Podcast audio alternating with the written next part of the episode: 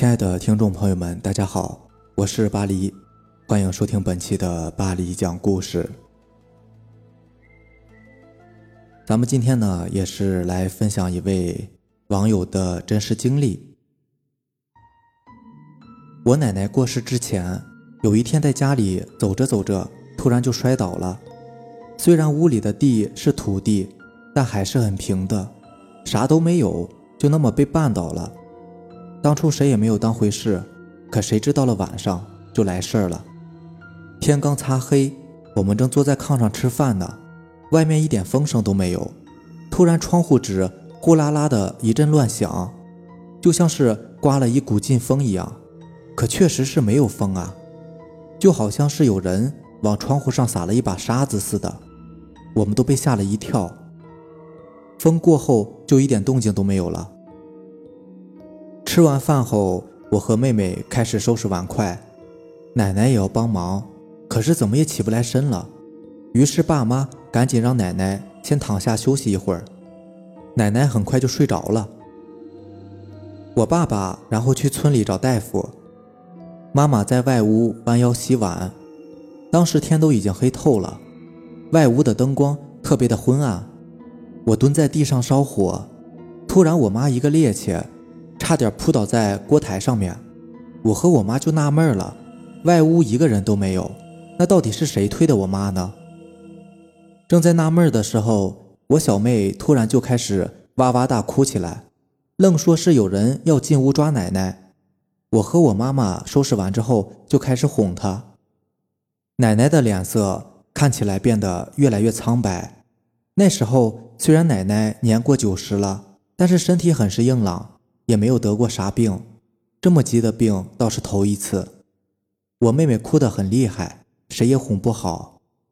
这时，爸爸领着村里的大夫回来了，大夫又是诊脉，又是翻奶奶的眼皮，最后大夫摇头叹气说：“准备后事吧。”奶奶虽然九十岁了，算是村里最大年纪的老人了，老去也属于正常，可是怎么会这么突然呢？大夫收拾完东西就走了，大概是深夜吧。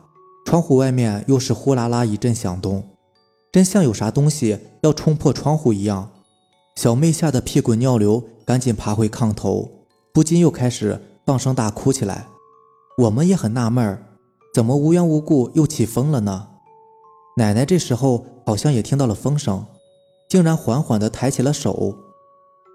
爸爸赶紧抓住奶奶微微抬起的手，想听奶奶有啥嘱咐的，却没有想到奶奶突然说了一句话：“我的时辰还没到，关门。”奶奶的声音微弱，但却十分的坚定。爸爸赶紧跑过去关门。那时候家里是那种很古老的木门，两扇对开的，就算是关好了，也会漏一个大缝子，小猫小狗。也依旧能够从门槛里边钻进来，爸爸就那么直挺挺的靠着门，妈妈还没有明白怎么回事，风又来了，吹得门窗呼啦啦的乱响。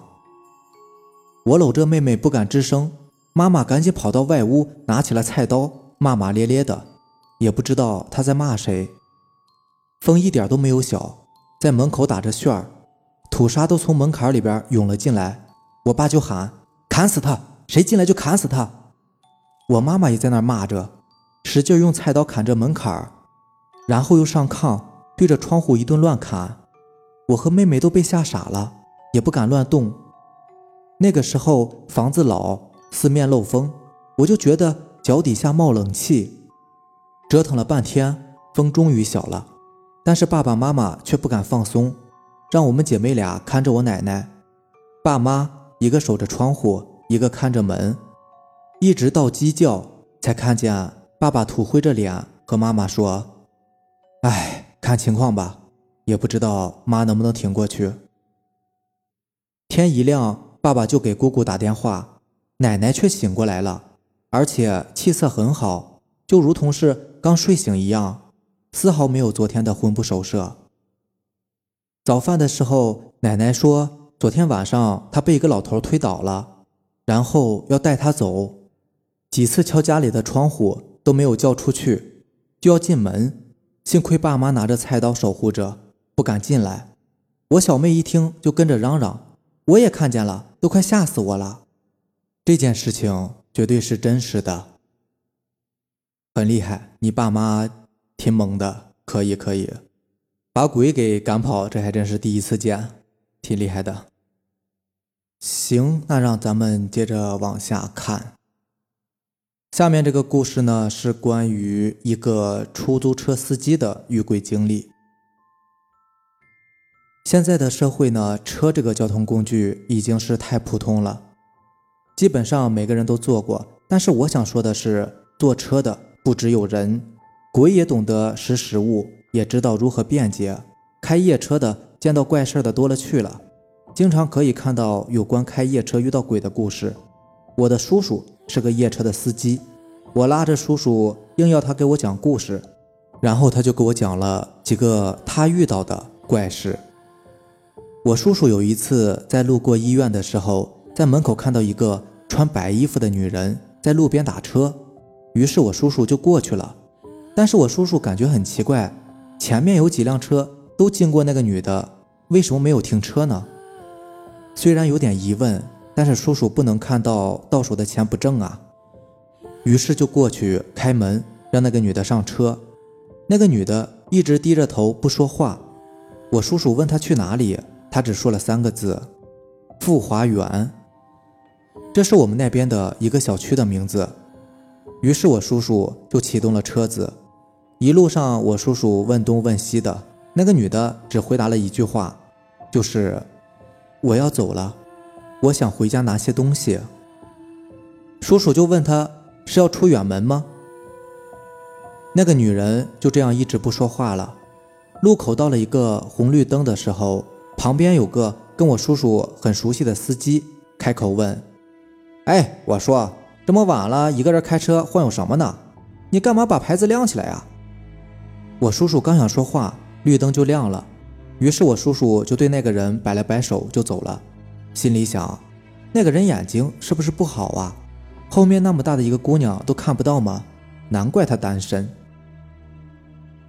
很快车子就到了富华园，那个女人下车的时候给了我叔叔一百块钱，我叔叔找给她五十。就在我叔叔刚想跟那个女人说再见的时候，却怎么也找不到那个女人了，就好像是突然消失了一样。我叔叔郁闷了好半天才离开的。回去之后。碰到那个在红绿灯路口遇到的朋友，那个朋友说：“我说你瞎跑什么呢？不知道今天晚上是七月十五啊，当心拉个鬼呀！”我叔叔听到这里，心里突然一惊，赶忙问道：“刚才我车上拉个女的，你没有看到吗？”“哎，别瞎扯了，当时就你自己，这我还能看错吗？”我叔叔猛然醒悟了，心想：今天晚上估计是拉到鬼了。于是就把那个女子给他的钱拿出来看，结果一看不得了，居然是一张冥币。我叔叔猛地一拍脑门心里想：今晚真是晦气啊！看来我还是回家算了。那个朋友看着叔叔手里的冥币，半晌没有说话，最后说了一句：“你这还倒搭了五十块钱呢。”我叔叔也没搭理他，就开车回家了。第二天，一条新闻。把我叔叔吓个半死，说是医院太平间里前几天死的一具女尸，家人给她穿衣服的时候，发现她手里攥着一张五十的人民币。我叔叔的冷汗唰的一下就下来了，看着新闻里的医院名字，终于承认那天晚上拉的确实是鬼。从那以后，每到七月十五，他都会窝在家里，哪儿都不去了。有一次，我叔叔在高速上开车，突然发现前面有一个人，非常的高大，目测应该有一米九，全身穿着白衣服。我叔叔开在超车道上，那个穿白衣服的人在超车道和普速道中间的白线上。我叔叔当时感觉往左侧靠，要是他突然跳过来，那肯定会被撞死的。不过还好，那个人没有动。就在离我叔叔五米左右的距离的时候，那个人突然之间开始往我叔叔这边靠过来。我叔叔当时的速度是一百码，五米的距离只是零点零几秒的事情。再怎么反应都是来不及的。可是突然之间，就好像是慢动作那样，所有的时间都变慢了。那个人就慢慢的贴了上来。我叔叔说，那个时候的感觉就好像是没有踩油门，车在自己慢慢开的那种感觉。靠近了一刹那，我叔叔看到那个人的脸很是模糊，根本看不清楚。此时，那个人的手已经贴在我叔叔眼前的玻璃上。